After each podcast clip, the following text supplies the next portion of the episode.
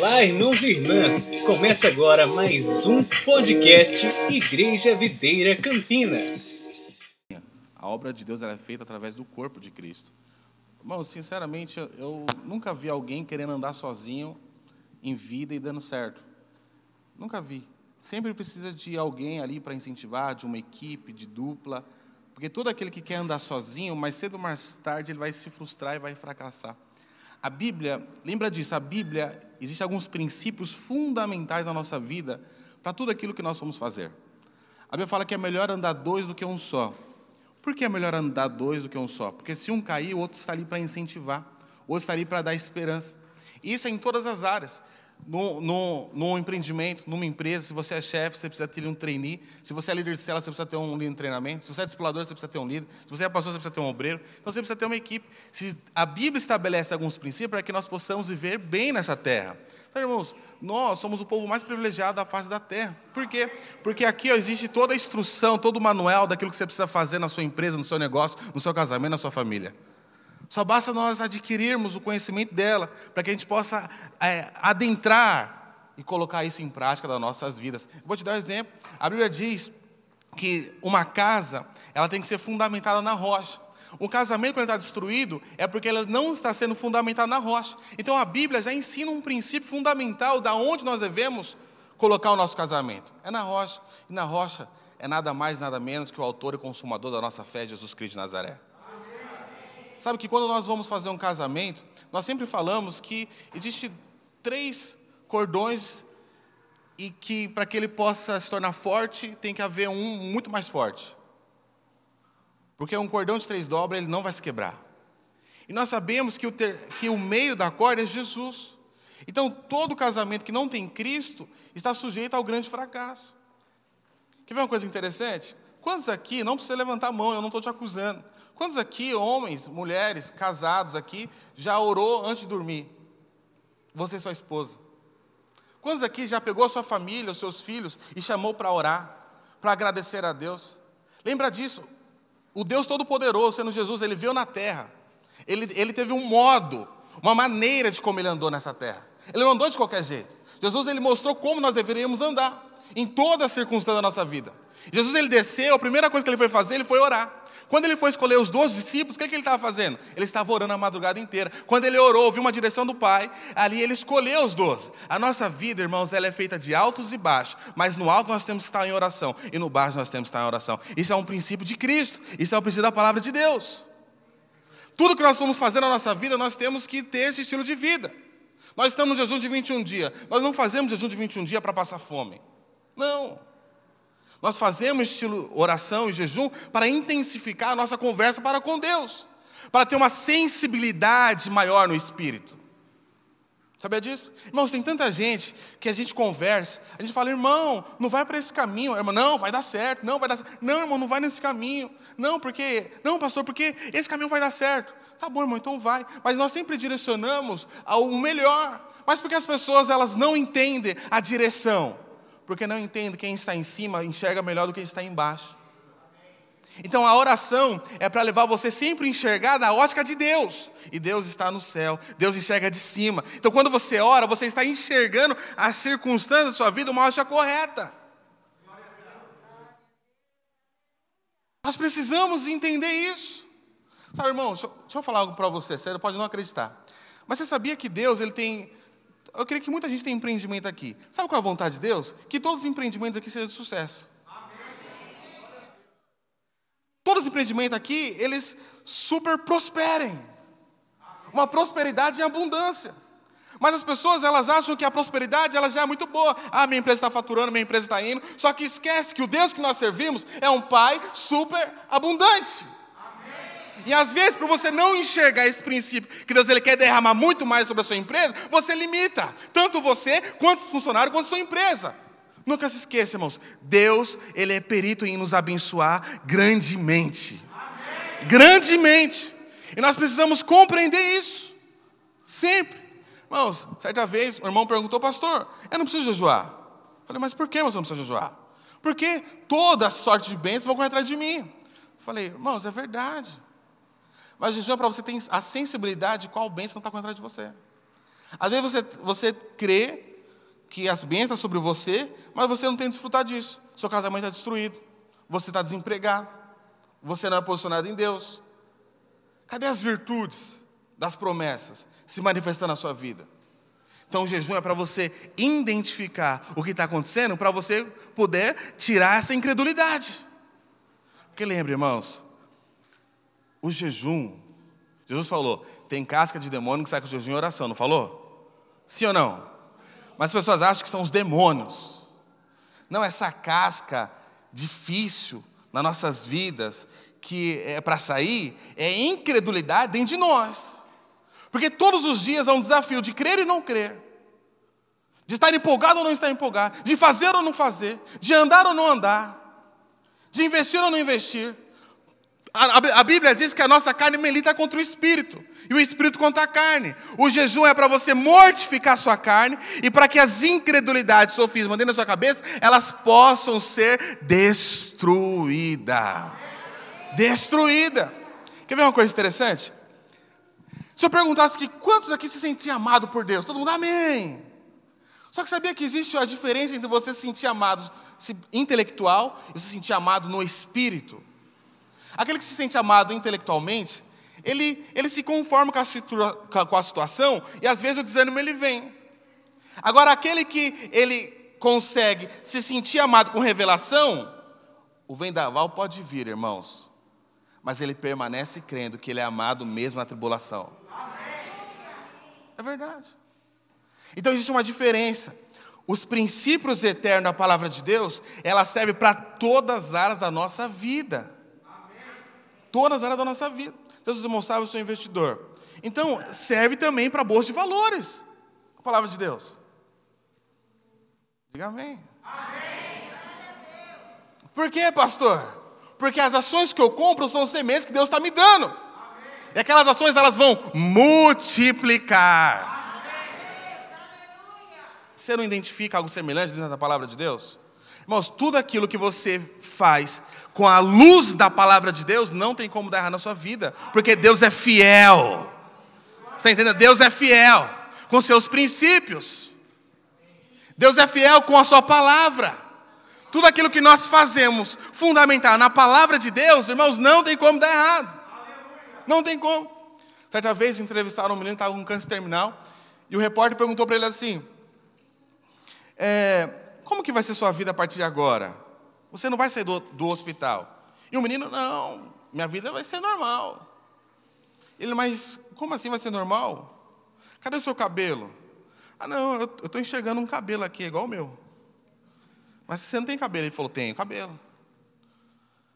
E o seu corpo? Seu corpo está bem franzino. Não, meu corpo é fortalecido. E a sua saúde? Sua saúde, ela está é, defiando. Não, eu tenho uma saúde estável. Uma criança com 15 anos de idade, com estado terminal. Ele rebatendo aquilo que o repórter estava falando. E no final o repórter perguntou: Mas por que você está falando tudo isso? Porque ele falou assim: ó, Mesmo que eu morra, a palavra de Deus diz que eu vou viver. E quando eu recitar, eu vou recitar com um belo cabelo, com um corpo glorificado e com uma saúde estável. Sabe, irmãos, o maior desafio nosso nesse jejum de 21 dias é nós tirarmos as incredulidades, tirarmos os entulhos das dúvidas dentro do nosso coração, dentro da, da nossa vida, e nós acreditarmos naquilo que Jesus diz. Se Jesus diz que nós teremos vida e vida com abundância, e você não está enxergando, irmãos, não olhe para o que você está enxergando, olhe para aquilo que a Bíblia colocou na sua vida que você vai ter uma vida e vida com abundância. Pastor, mas eu não estou enxergando. Você não precisa enxergar. Você precisa colocar os princípios eternos da palavra de Deus no seu coração e andar em frente crendo nela. A Bíblia diz que Deus pegou o profeta e levou ele no vale de ossos secos. Mas por que Deus levou o profeta a um vale de ossos secos? Não foi para mostrar os ossos que estavam sequíssimos, não. Foi para mostrar a grandeza que Deus iria fazer através daquele vale seco. Eu não sei como está a sua vida, meu irmão. A sua vida pode estar um vale de ossos secos. Mas se prepara, meu irmão, porque Deus vai transformar em vida esse vale de ossos secos. Você precisa acreditar nisso. Quantos creem nisso? Diga amém. Fala assim: Eu tenho vida e vida com abundância. Eu tenho vida e vida com abundância. em todas as áreas da minha vida. Quantos creem nisso, diga aleluia, aplauda ao Senhor, aleluia. Aleluia. E nós estamos num período de jejum, onde nós temos ministrado ensinado os irmãos sobre ansiedade. E você sabia que uma, da, uma, dos, uma das raízes malignas do século é a ansiedade? Você já conversou com alguém muito ansioso? Alguém que ele é muito ansioso, ele é incontrolável. Ele não consegue se controlar. Você já viu uma mulher muito ansiosa? Príncipe, manda mensagem, príncipe, compra chocolate. Comer chocolate. Eu preciso comer bombom, comer bombom. Eu preciso comer um sonho, comer um sonho. Uma, uma pessoa ansiosa, ela não consegue se controlar. Um gerente ansioso, ele não consegue administrar bem o seu negócio. Uma pessoa mal-humorada, não estou te falando que você não vai ter o dia mal, que você não vai ficar mal-humorado, mas uma pessoa que vive sempre mal-humorada, ela não vai conseguir trazer harmonia onde ela estiver. Não consegue. Tem pessoa que você conversa, você, bom dia, bom dia. Boa tarde, boa tarde. Cara fechado. Mas não é porque a pessoa, ela, ela, não, pastor, mas eu, tô, eu sou fechado, mas eu sou feliz. Irmãos, a alegria ela formosou, ela vai, formo, vai transparecer no seu rosto e você vai transpassar o que? Alegria e vida. A Bíblia diz uma coisa muito interessante, que as crianças, elas vinham até Jesus. Por que as crianças elas vinham até Jesus? Você acha que Jesus ele andava com cara fechada? Eu estou te falando que estou te acusando, não. Estou te mostrando, irmãos, que quando você crê na palavra de Deus, você tem paz e aonde você chega, o ambiente vai trazer alegria e paz e harmonia. E nós estamos mostrando como vencer essa ansiedade durante esses 21 dias. Porque nós cremos, irmãos, que nesse jejum de 21 dias, sua vida espiritual ela nunca mais vai ser a mesma. Você sabia que uma árvore centenária ela precisa de pelo menos 5 anos amadurecendo suas raízes para que ela possa viver mais de 100 anos? O que nós estamos fazendo nesses 21 dias é aprofundando a sua raiz em Deus, meus irmãos. E você vai viver muito mais fundamentado com alegria na palavra de Deus. E aí você pode falar, pastor, mas eu não consigo enxergar as bênçãos de Deus na minha vida. Eu enxergo a grama verde do vizinho, mas quando eu olho para a minha grama, ela não está verde. Eu não consigo enxergar ela florescendo. Eu não consigo enxergar vida na minha grama. Essa palavra é para você. Essa palavra chama-se o silêncio do céu. E quando você ora, a resposta não vem. E quando você enxerga uma circunstância, e aquela circunstância vai passando dia após dia, semana após semana, e ela não, não é resolvida. Tem muitas das vezes nas nossas vidas, irmãos, que nós é, nos encontramos num beco sem saída. Que nós enxergamos para o nosso casamento, a gente não consegue enxergar a favor que a gente olha para nossas finanças e não consegue enxergar a solução, e você ora, você ora, você ora, você clama a Deus e os céus não respondem. Eu quero trazer uma palavra para você, meu irmão. E o silêncio, até o silêncio de Deus, é uma grande resposta para os teus filhos. Até o silêncio de Deus é uma grande resposta para os teus filhos. A Bíblia diz que Lázaro morreu e ele tinha duas irmãs. E quando Lázaro, na verdade, estava enfermo, as suas irmãs foram até Jesus. Falar: Senhor, Lázaro está enfermo, Lázaro está ruim. E a Bíblia diz que Jesus, ele categoricamente ele se compadeceu ali.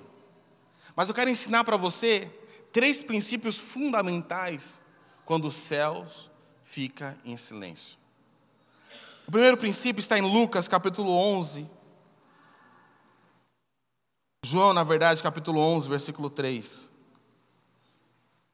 João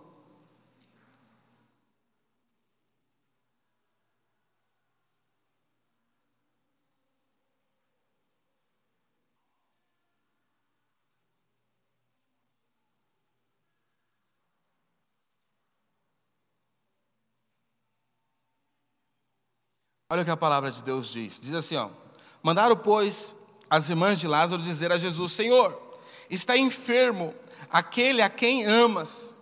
Então aqui, acho que todos nós conhecemos a história de Lázaro, que Lázaro ele era uma pessoa muito respeitada por Jesus. E a Bíblia aqui ela mostra um princípio fundamental de como nós devemos amadurecer a nossa fé, de como nós devemos passar por quando o céu está em silêncio.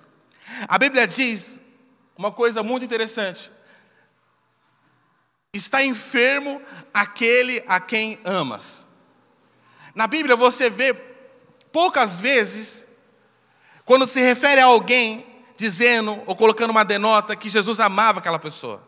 E aqui a Bíblia diz que Jesus ele amava Lázaro. A Lázaro a quem ele ama. E uma das coisas que nós precisamos compreender, não é só um clichê, um chavão evangélico, é que no meio do silêncio nós temos que ter essa revelação que nós somos altamente, profundamente amados por Deus. Eu estou te ensinando que em todo silêncio você precisa dar uma resposta. Porque quando o céu está em silêncio, você precisa dar uma resposta. E a sua resposta ela tem que ser contrária àquilo que o diabo ele vai colocar na sua vida. Porque quando você está orando e aquela oração ela não vem, aquela resposta ela não vem, o diabo que é o vosso adversário, ele está ao nosso derredor fazendo o quê? Tá vendo? Se, se você realmente é crente, se você realmente é filho de Deus, por que isso não está acontecendo na sua vida? Se você é filho amado de Deus mesmo, por que ainda a sua família não se converteu? Se você realmente é filho amado de Deus, por que o seu casamento está destruído? Se realmente você é filho amado de Deus, por que as portas de emprego que tanto você fala não se abriu ainda? E aí você tem duas escolhas. Ou você acredita nessa mentira do diabo, ou você mesmo no silêncio que não houve a resposta de Deus, você anda continuamente declarando que você é altamente amado, favorecido por Pai, pelo Pai. Então o diabo vai vir, não, o seu casamento é destruído, como que você vai andar? E você está orando pelo seu casamento três anos. Como é que você vai andar? Não, eu creio que o meu casamento, ele é abençoado porque eu sou amada, eu sou filha do rei, eu e minha casa serviremos ao Senhor, porque o Senhor, eu sou especial para Deus, porque eu sou menina dos olhos do Senhor, porque eu sou protegida, eu sou guardada, eu sou guiada pelo Senhor, a paz do Senhor está sobre a minha vida. Quando você anda em novidade de amor do Pai, automaticamente a sua fé é fortalecida. Você precisa se sentir amado todos os dias por Deus, irmão. Todos os dias a Bíblia diz que Deus vinha na viração do dia conversar com Adão.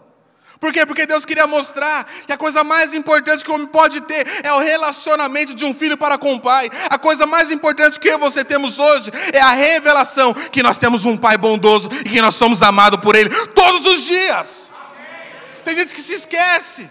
Por quê? Porque se esquece, pastor. Porque o diabo, ele é nosso adversário. Sabe, irmãos, se eu perguntasse aqui, irmãos, quantos aqui quer ter uma vida financeira no final do ano boa, estável? Todo mundo vai falar amém. Mas aí, na sua condição hoje, você chega na sua casa, não tem nada para você comer. Na sua condição hoje, você chega na sua casa, seu filho pede um danone, você não tem o que dar. Aí o pastor vem aqui e fala: irmão, você tem que crer que Deus tem um melhor para você.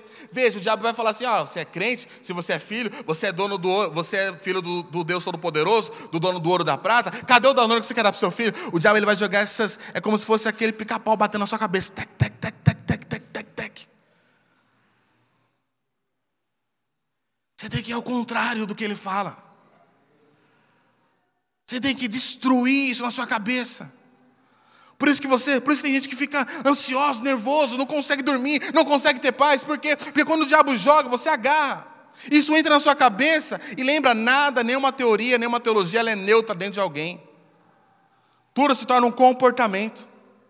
Tudo se torna um comportamento. Então, quando você acredita, não, não sou amado, não, Deus ama o irmão, mas não me ama, não, Deus prospera o irmão da direita, mas não, não, não me prospera, não, isso acontece com o irmão, mas não acontece comigo. Quando você vai acreditando nisso, vai criando uma crosta de incredulidade e dúvida dentro de você, e você não consegue desfrutar daquilo que a fé pode produzir na sua vida. Porque o que a fé pode produzir na sua vida? Sabe o que? Destruir o sofisma e trazer paz no seu coração. Mesmo que você não tenha o Danone para dar, vai confessando que você, seu filho, sua casa são amados por Deus. E eu te garanto que os céus vai se mover para que as coisas possam acontecer na sua vida. A Bíblia diz: Pastor, mas eu não estou vendo. Persevera. Persevera. A Bíblia diz que Daniel Ele queria que o povo fosse liberto do exílio. A Bíblia diz que ele fez um jejum de 21 dias. E a Bíblia diz que ele começou a orar. E quando ele começou a orar, durante 21 dias não tinha chegado a resposta. No 21 dia, o arcanjo Gabriel veio até ele. E aí o arcanjo Gabriel explica para ele o porquê aquela oração não tinha sido atendida ainda. Com uma resposta. Aí ele fala assim: Olha, Daniel, desde o primeiro dia que você orou, os céus ouviram. Ele ficou 21 dias, mas desde o primeiro dia os céus ouviram. Precisou um processo que houve uma grande luta nos céus, porque a bênção era tão grande que o diabo tentou resistir. Deixa eu falar para você, meu irmão. Você pode não ter o Danone agora. Você pode não ter um recurso financeiro agora. Você pode não ter um carro financeiro agora, mas persevere igual Daniel durante um tempo, declarando que você é amado, que as promessas vão se cumprir, que você é favorecido, que as coisas vão dar certo, que você vai prosperar, que é questão de tempo da manifestação chegar na sua vida. Ande crendo, acredite, acredite. E a Bíblia diz uma coisa muito interessante, que Lázaro ele não era qualquer um. Lázaro é uma pessoa especial. E eu estou aqui nessa manhã para falar para você, meu irmão, que você é um ser especial. Você, você precisa acreditar nisso, que você é um ser especial. Faça igual eu todos os dias quando eu acordo pela manhã, eu falo: hoje, essa nova página da história da minha vida, Deus vai fazer uma grande coisa, Deus vai fazer algo maravilhoso, Deus vai fazer algo assim extraordinário, e eu vou conhecer um pouco mais da bondade, do amor dEle. Todos os dias eu faço isso, todos os dias, pastor. Mas e aquele dia que a página foi ruim? Não importa porque na próxima página eu vou continuar declarando que o meu Deus é fiel, que Deus tem uma nova história, que Deus tem grandes coisas na minha vida. Você tem que acreditar nisso, e não é clichê. Isso é princípio, isso é estilo de vida. O apóstolo Paulo falou, porque eu criei, eu falei, porque nós cremos, nós falamos. Nós, a nossa vida é fundamentada nas promessas da palavra de Deus. E quando você não enxerga a resposta do céu, persevera, continua declarando que mais cedo ou mais tarde as coisas vão acontecer. Irmãos, a Bíblia fala que houve silêncio no céu lá em Apocalipse.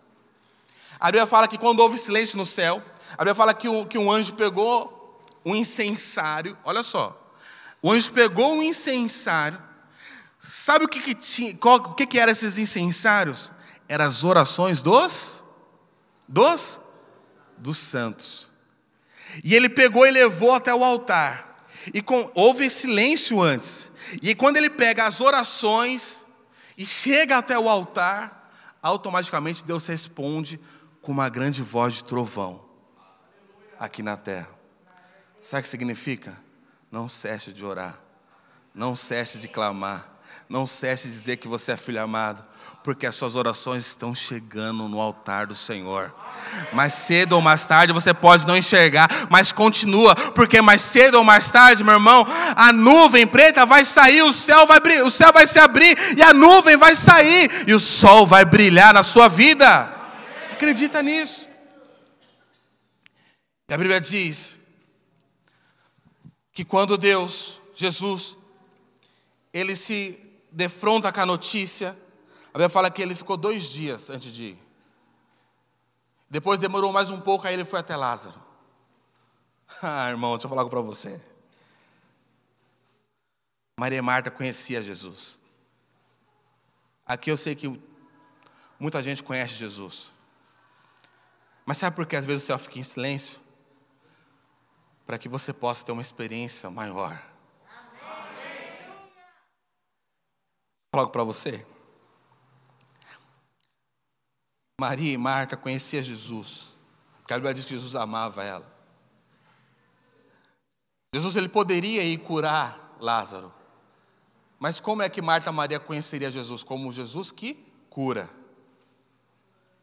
Mas aí em João capítulo 11, a partir do versículo 25, Maria e Marta conheceu não Jesus só que cura.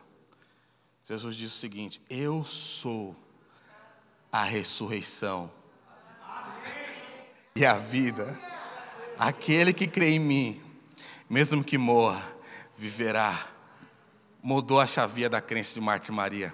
Elas ali naquele momento começaram a ter uma experiência, não só com Jesus que cura, mas com Jesus que ressuscita os mortos. Tempo de espera. Coloca uma grande expectativa no seu coração, que uma experiência maior Jesus está proporcionando para você. Quer ver uma coisa muito interessante? A Bíblia diz que o filho pródigo ele pegou a sua herança e saiu. Qual era a experiência que o filho pródigo tinha? Qual era? Era uma experiência de filho, mas não era uma experiência de filho muito amado. Quando ele volta para a casa do pai, a Bíblia diz que o pai pega o anel dele e coloca na mão dos seus filhos, do seu filho. Imagina a experiência que o filho estava tendo naquele momento.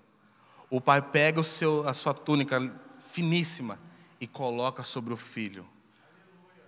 Pega um cordeiro, um mata. Faz uma grande festa. E depois a Bíblia não fala que esse filho pródigo mais desviou. Sabe por quê? A segunda experiência foi tão poderosa que ele se sentiu tanto amado que ele nunca mais quis sair da casa do pai. Sabe por que às vezes coisas demoram na nossa vida? É porque Deus ele quer te levar nas profundezas do amor dele. E quanto mais profundo você tem com ele essa experiência, mais fortalecido você é. A Bíblia diz que teve um homem chamado Pedro. Pedro andou com Jesus três anos. Pedro foi aquele que falou: Tu és o Cristo, o Filho do Deus vivo. Mas o amor que Pedro tinha para com Jesus era limitado. Tanto que ele negou Jesus três vezes. Quando Jesus aparece a Pedro, ele pergunta: Pedro, tu me amas? Amo, Senhor. E ali Jesus pergunta de novo: Tu me amas? Por que Jesus perguntou para Pedro se Pedro o amava? Porque aquele amor não era um amor filéu, era um amor ágape, não era um amor aqui, ó, era um amor aqui, ó. Era um se sentir amado por um Deus poderoso. E quando Pedro teve revelação que não era o amor dele, era o se, o se sentir amado primeiro, primeiro, que faria ele não negar Jesus mais, ele teve uma experiência tão poderosa que quando Pedro foi, foi para ser crucificado, ele falou: Não quero ser crucificado igual Jesus, igual meu amado, eu não sou digno.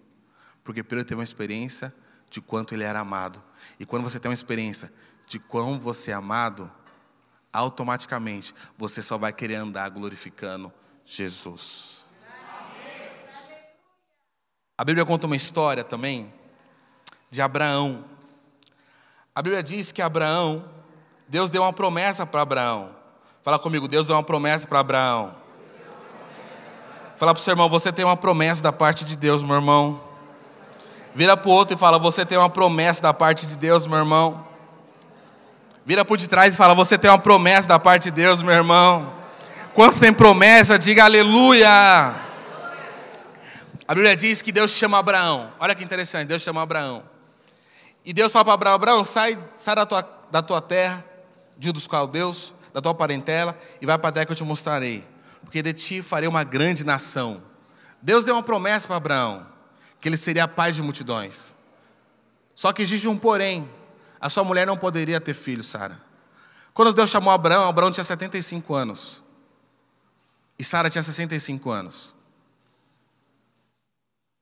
E quando Deus ele fala para Abraão, ele fala para ele, ele sair sem levar ninguém.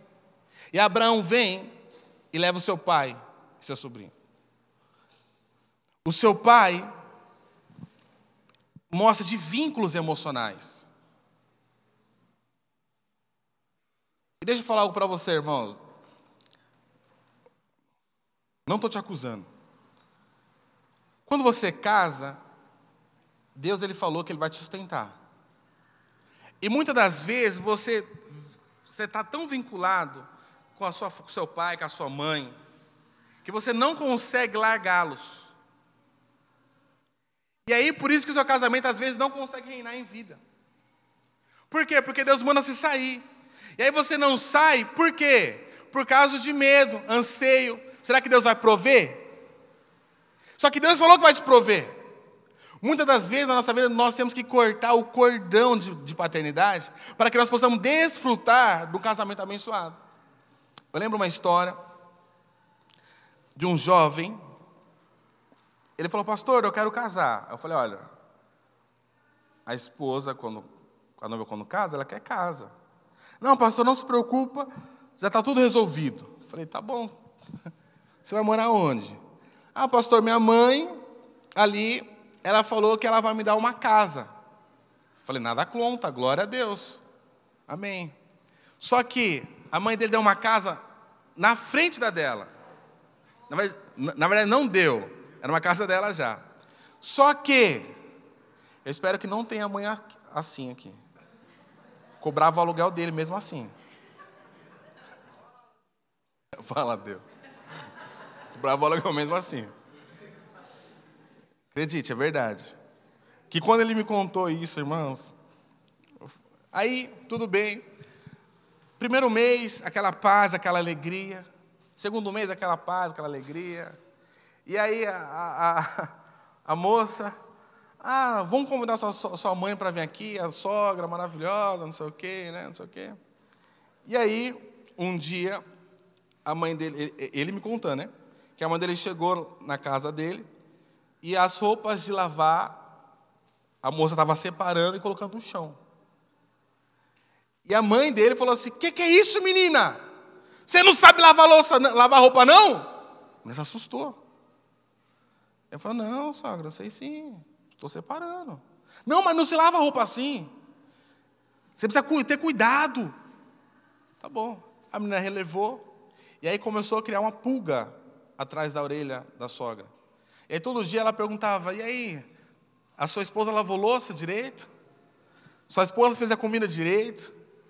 E o filho para ajudar, é, mãe, lavou. É, fez aquela comida maravilhosa, né? Para ajudar. Virou um inferno o casamento dele. Porque todas as vezes que a mãe vinha na casa deles, falava assim: Olha, se você precisar aprender a lavar louça, eu te ensino.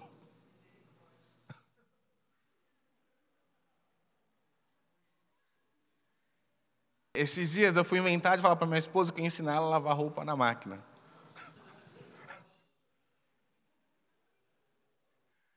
Eu falei, princesa, esse negócio de você separar cor, não sei o quê, coloca tudo junto, separa minha roupa só tudo, coloca na máquina, pega sua roupa, coloca na máquina, fica separando não, só separa o preto para não manchar, o resto que for mais claro, coloca tudo.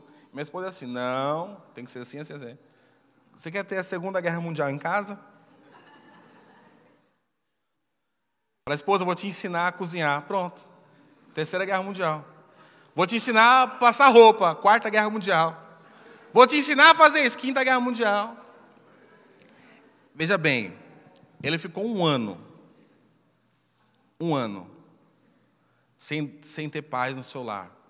Porque todo dia a esposa dele ficava, quero ir embora, quero ir embora, não sei o quê. E aí, e aí quando ele decidiu ir para um lugar mais longe, ele começou a desfrutar do favor de Deus. Sabe, irmãos, Abraão, a Bíblia diz que o nome do seu pai era, era Tera, que significa demora. A Bíblia diz que as promessas de Abraão começou a ter os sinais quando Tera morreu, quando a demora morreu. Nas nossas vidas nós temos que entender que os céus, quando estão em silêncio, e você está achando que está demorando, você fica angustiado. Mas quando você mata a demora dentro de você, você fica em paz com Deus, independente do que está acontecendo. Os sinais das promessas começam a se cumprir na minha vida e na sua vida. A Bíblia diz, e aqui eu estou indo para os finalmente, que Abraão não podia ter filho, não podia ser pai.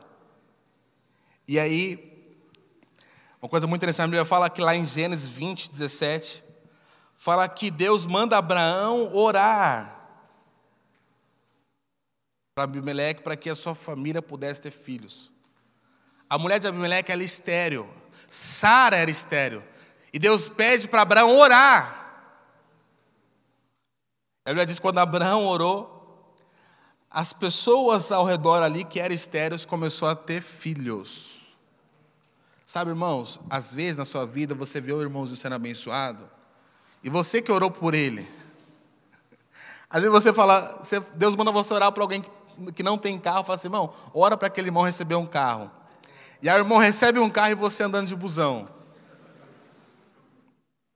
Aí Deus manda para você orar para a restauração de um casamento. Aí você ora para o casamento, o casamento você vê o casamento sendo restaurado, seu casamento pintimbado. Assim foi com a vida de Abraão. Mas deixa eu falar algo para você, meu irmão. Você entendendo que o céu fica em silêncio, mesmo quando você ora, acontece na vida de outra pessoa. Quando você entende isso, você primeiramente se alegra com os filhos e as bênçãos dos demais. E a consequência não é só um filho. A consequência é uma nação de bênçãos. É uma nação de promessa. Sabe, uma coisa muito interessante? A Bíblia fala que Sara gerou um grande filho da promessa. A Bíblia diz que a mãe de João Batista não podia ter filho, mas ela esperou pacientemente no Senhor. A mãe ali de Samuel também era estéreo, não poderia ter filho, mas ela clamou ao Senhor, esperou no Senhor e ela teve um filho, uma grande promessa. Quando os céus estão em silêncio, irmãos, não se preocupe, continue clamando pela promessa de Deus. Por quê? Porque mais cedo ou mais tarde, a promessa vai nascer. E para mim finalizar, quero contar a história de Josué e Caleb. Queria chamar o grupo de louvor aqui. A Bíblia diz, obrigado. Abre para mim lá em Josué, capítulo 14, versículo 7.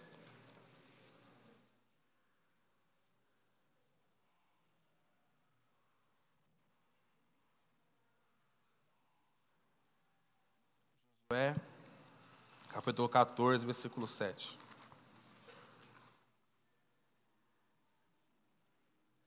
Olha o que a palavra de Deus diz.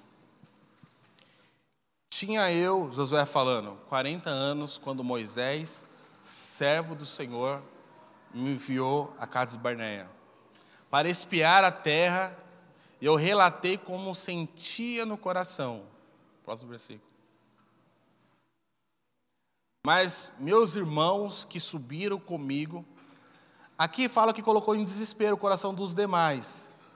Mas tem uma versão que fala derreteu a esperança no coração do povo. E eu, porém, perseverei em seguir o Senhor meu Deus. Continua. Então Moisés, naquele dia, jurou, dizendo: Certamente a terra em que puseste o pé será tua e de teus filhos, em herança perpetuamente, pois perseveraste em seguir o Senhor meu Deus. E todos nós conhecemos a história. 45 anos. Josué esperando. 45 anos Josué esperando. E qual foi o grande problema? Enquanto Josué ele esperava e Caleb esperava, a sua geração de incrédulos foi morrendo um a um foi desaparecendo um a um. E Josué chega com 80 anos.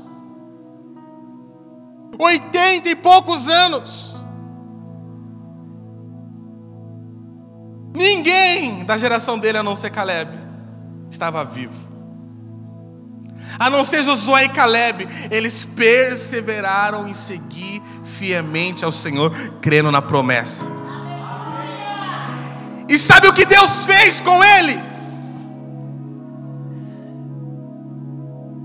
A Bíblia diz que Deus perseverou a idade de Josué e Caleb. A Bíblia diz que eles começam a falar: Senhor, hoje eu estou como jovem, porque o Senhor me perseveraste. Deus, Ele guardou Josué e Caleb por causa da atitude de fé do coração desses homens. Sabe, irmãos, às vezes você pode estar se perguntando, pastor, a promessa não se, não está se cumprindo. Faça igual a Josué. Continua seguindo o Senhor, perseverando nele.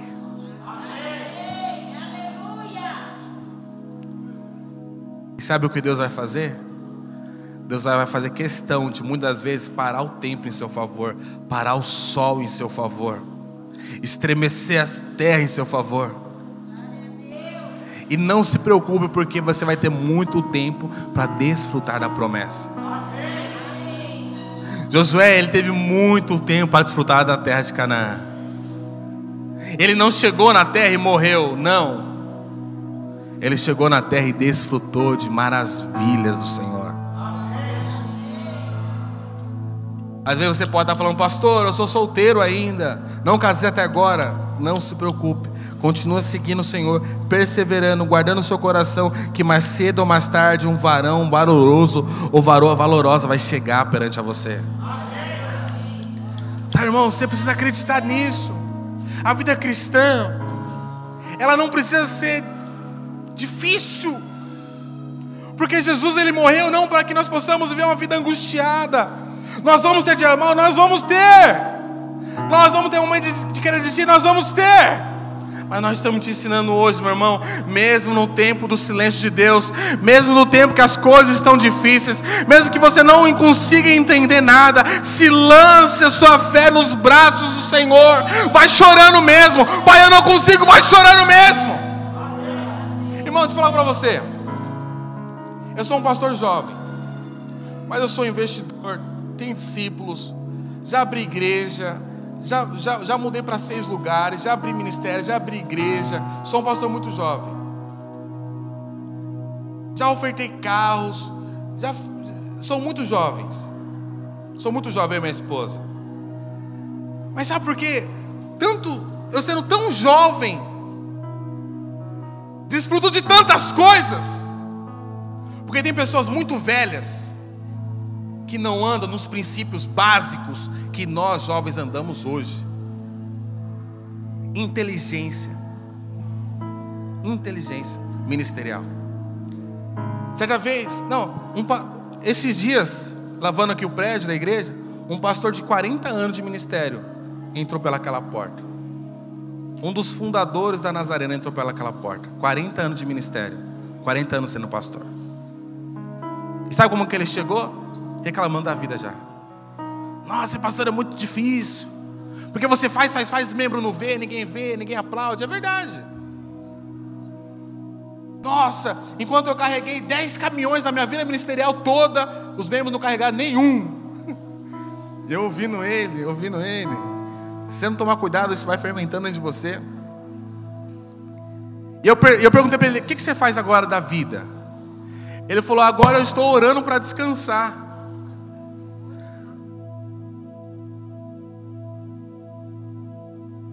Eu, e ele falou assim: jovem, você não precisaria estar lavando um prédio da igreja. Eu peguei, eu peguei ele e falei assim: olha, pastor, com todo amor, com toda reverência, a sua caminhada é cristã. Mas eu tenho 10 anos de convertido. Três anos de pastor. E eu nunca perdi uma noite de sono pelo ministério porque alguém saiu? Ou por alguma coisa financeira?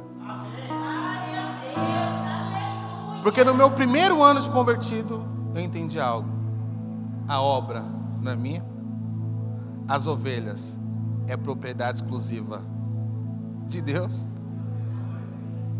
E eu sou guardado, amado e protegido pela a minha família. Eu não preciso fazer o que o Senhor fez, eu acho. Largava a família para poder estar na igreja. Porque a minha primeira família é a minha casa. Minha primeira família é a minha casa. Dez anos eu vivi em paz. Sou um pastor jovem. Mas até Jesus voltar, ou nós sermos arrebatados, esse princípio está fundamentado aí na minha casa que, que Deus faz? Deus vai conectando pessoas. Sabe quem Deus conecta as pessoas? Que anda em paz. Sabia? Quem sabe que mesmo que os céus estão em silêncio, Deus vai o quê? Deus vai mover. Deus está movendo. O que, que Deus faz? Ah, eu lembrei a história de investimento. O Francisco está aqui. Mas eu nem sabia o que era investimento. Aí um dia um Francisco chegou em mim, pastor, olha esse negócio de criptomoedas, né?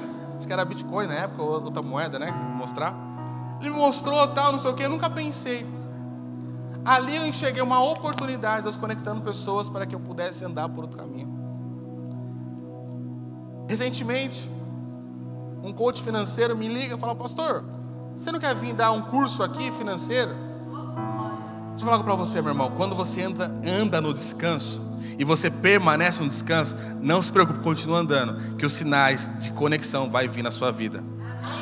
Pastor, a minha empresa não está indo. Permaneça no descanso, declarando que você é amado, que você é protegido, que você é favorecido, que você vai comer o melhor de Deus nessa terra. Pastor, mas minha empresa não está boa. Continua falando, continua declarando, meus irmãos, que os sinais vão começar a aparecer. Deus vai conectar pessoas, Deus vai conectar empresas, Deus vai abrir portas que você não está enxergando, Deus vai abrir janelas que você não está enxergando. Se for possível, Deus vai planar um monte para que você possa caminhar sem esforço algum, meu irmão.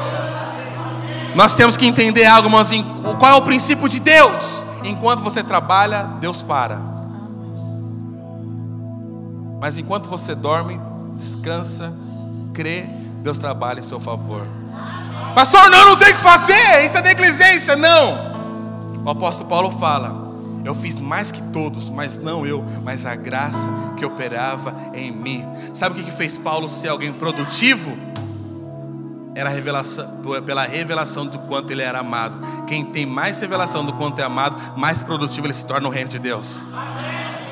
Porque eu e minha esposa somos produtivos, faz discípulo, faz não sei o quê. Irmãos, o, o nosso ministério, ó, antes de ser pastor, já tinha saído pastores debaixo de mim sem eu ser pastor. Que loucura! Eu estava sendo Abraão, me alegrando daqueles que vieram depois de mim, sendo levantados através de nós, para a glória de Deus e consequentemente os sinais Deus foi acrescentando. Deixa eu falar algo para você para me encerrar. Eu estava em casa eu sentia no meu coração que muitos corações aqui, tem dois tipos de coração aqui hoje. Aqueles corações que estão, sabe, cabisbaixo, triste, ou não estão conseguindo enxergar a luz no fim do túnel. Ou você está falando assim para mim, pastor, minha história já deu, eu não tenho mais força, eu não sei o que vai ser da minha vida mais. Eu tenho uma palavra para liberar para você, meu irmão. Mesmo que você passe pelas dificuldades do vale da sombra da morte, mesmo que você não consiga, enxergar luz, mesmo que você não consiga enxergar a vitória, se permita hoje deixar o Espírito de Deus mostrar para você no seu coração o quanto você é menina dos olhos dele, o quanto você é preciosa para ele. Deus não poupou o seu próprio filho para salvar a minha vida e a sua vida. Essa palavra salvar significa soso no hebraico. Significa uma salvação em todas as áreas da nossa vida. Deus ele quer te curar, Deus ele quer restaurar todas as áreas da sua vida. Deus quer que você viva em paz. Deus não, quer, Deus não quer que você fique preocupado com o que você vai comer amanhã, qual é o dinheiro que vai entrar amanhã. Não. Deus quer que você fique preocupado do quanto você sentir que você é amado por Ele. A consequência vai ser você ter em paz com, com Ele. E tem outro tipo de coração, tipo de coração duro, enrijecido já acha que aprendeu da vida, já acha que sabe fazer tudo, não sei o quê. Não é o princípio de Cristo. Não é. Não é. A Bíblia diz que Jesus, com 12 anos de idade, ele subiu no templo. E ali ele começou a ensinar. Ele estava ouvindo, mas começou a ensinar. E aí a Bíblia diz que José e Maria, depois de três dias, denotaram que Jesus não estava ali. Aí a Bíblia diz que José e Maria eles chegam no templo e vê Jesus ensinando. E aí ali eles, os pais preocupados, perguntam: o que você está fazendo aqui, menino? A Jesus responde: Acaso não sabeis que eu, que, eu esteja, que eu esteja na casa do meu pai? E aí no versículo seguinte diz o seguinte: E Jesus se submetia ao coração a José. O próprio Deus, ele teve que aprender a submeter a um homem, sendo errante, sendo falho. Jesus ele está mostrando algo para nós aqui, para que você possa ter a cachoeira de bênção liberada sobre a sua vida. Não é pelo tanto que você sabe, é pelo tanto que seu coração é ensinável na sua vida, aprender. Eu conheço a Deus, conhecer e prosseguir em conhecer a Deus. Sabe qual é a maior virtude de um sábio? A maior virtude de um sábio é saber que cada uma das pessoas existe gota de sabedoria para acrescentar na vida dele. Isso é sabedoria. Uma vez eu conversei com, com, com um investidor, ele ganha em torno de uns 50 mil por dia. Não só na bolsa, de algumas corretoras, algumas coisas que ele faz. Esses dias ele perdeu quase meio milhão de reais. Em um dia, não estou falando uma semana, meio milhão de reais. Até mostrei para alguns irmãos aqui. Perdeu meio milhão de reais. Por quê? Arrogância. Sabe o que destrói, o que, que abate o homem? É a soberba, é a arrogância. Meio milhão, mais exato, 537 mil reais. Perdeu. Porque enquanto todo mundo queria ir para um lugar, ele falou: Não, eu quero ir para esse lugar aqui, porque eu já estudei, eu já fiz, não sei o que, não sei o que, não sei o que, não sei o que. Acabou perdendo. E o segundo coração que Deus ele quer quebrantar nessa, nessa manhã é aqueles corações que já acham que sabem muito, ou já acham que já está muito favorecido. Deus ele quer te quebrantar para você tornar uma pessoa humilde, para você possa desfrutar de grandes coisas da parte dele. Feche seus olhos onde você está.